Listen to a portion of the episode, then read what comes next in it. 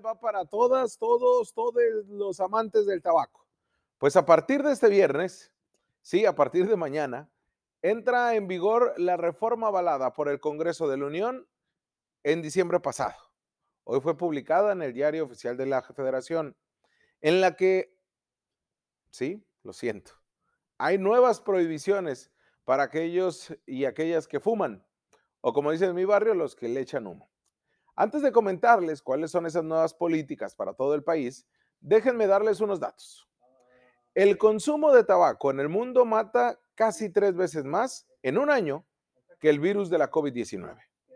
Es una de las otras pandemias que enfrentan los sistemas de salud en todo el mundo y quizá una pandemia que usted está enfrentando en su casa. No necesariamente con usted, pero sí quizá con su familia, su familia cercana, lo cual también lo convierte en un fumador pasivo. El tabaquismo mata en promedio a 8 millones de personas al año, el 10% de ellas consideradas como fumadores pasivos.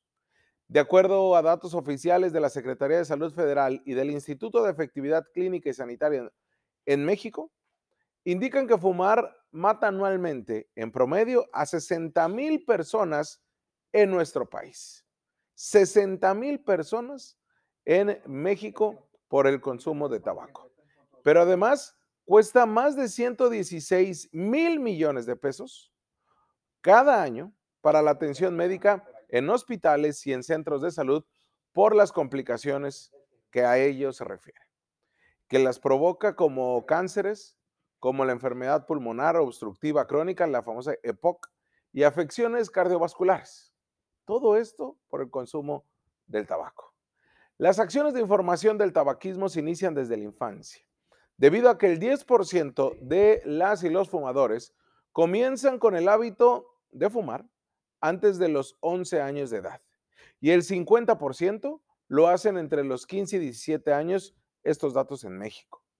Esto es que 6 de cada 10 prueban los primeros cigarros de su vida antes de obtener la mayoría de edad y entre los principales motivos está la curiosidad, pero también que hay fumadores en casa o por la influencia misma de amigos fumadores. Por décadas la industria tabacalera tuvo una injerencia política, mediática y social en nuestro país, por lo que fue complicado generar estudios gubernamentales de salud pública y restricciones también a través del Congreso para el consumo de tabaco, hasta que la realidad nos golpeó en la cara y los datos reveladores y los datos que nos alarman, los datos que nos ponen en foco rojo, han hecho que legisladoras y legisladores pues cambien todo el escenario. Este jueves, la Secretaría de Salud emitió en el Diario Oficial de la Federación las modificaciones a la Ley General para el Control del Tabaco, aprobadas, como le decía, en el Senado a finales del año pasado, en diciembre. Es por ello que a partir de este viernes, en México se prohíbe toda publicidad, toda, sobre productos de tabaco y define que los espacios 100% libres de humo, en donde no se podrá fumar, son los centros de trabajo, los parques, los edificios públicos, los edificios privados, el transporte de pasajeros y los espacios de concurrencia colectiva, así como en escuelas públicas y privadas en todos los niveles educativos, ni en la universidad. Con ello, usted que es propietario o administrador o responsable de algún establecimiento o lugar con acceso al público o áreas de trabajo eh, públicas y privadas, deberá de ubicar las zonas exclusivas para fumar en espacios no interiores al aire libre en un plazo no mayor a 60 días. Tiene dos meses. En tanto, los gobiernos estatales y municipales deberán adecuar sus leyes y reglamentos de acuerdo a esta disposición general. Para los centros de trabajo, incluyen todos los lugares conexos, conexos y anexos que suelen utilizarse en el desempeño del empleo. Sí, también estas zonas donde te decían este es libre para fumar, ya no se va a poder fumar. Así como en los vehículos también que se utilizan mientras se realiza un trabajo.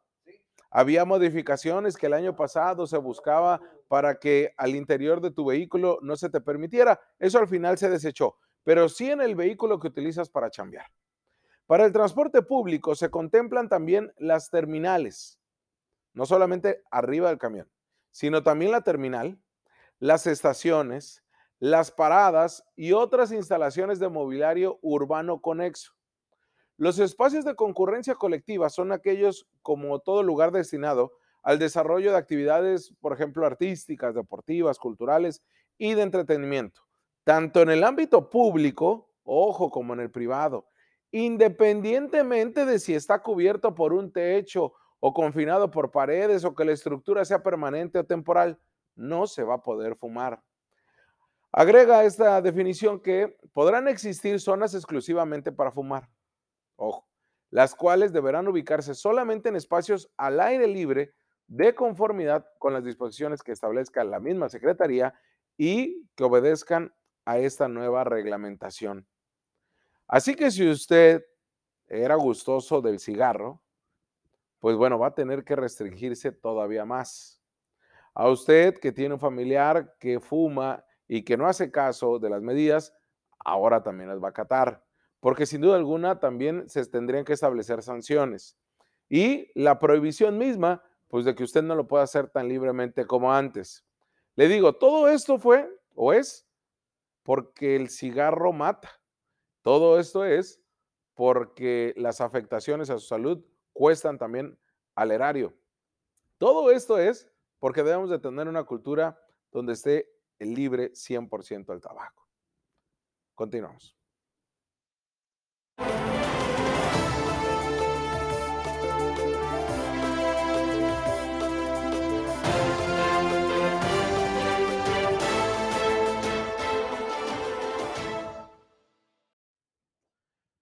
Acá anda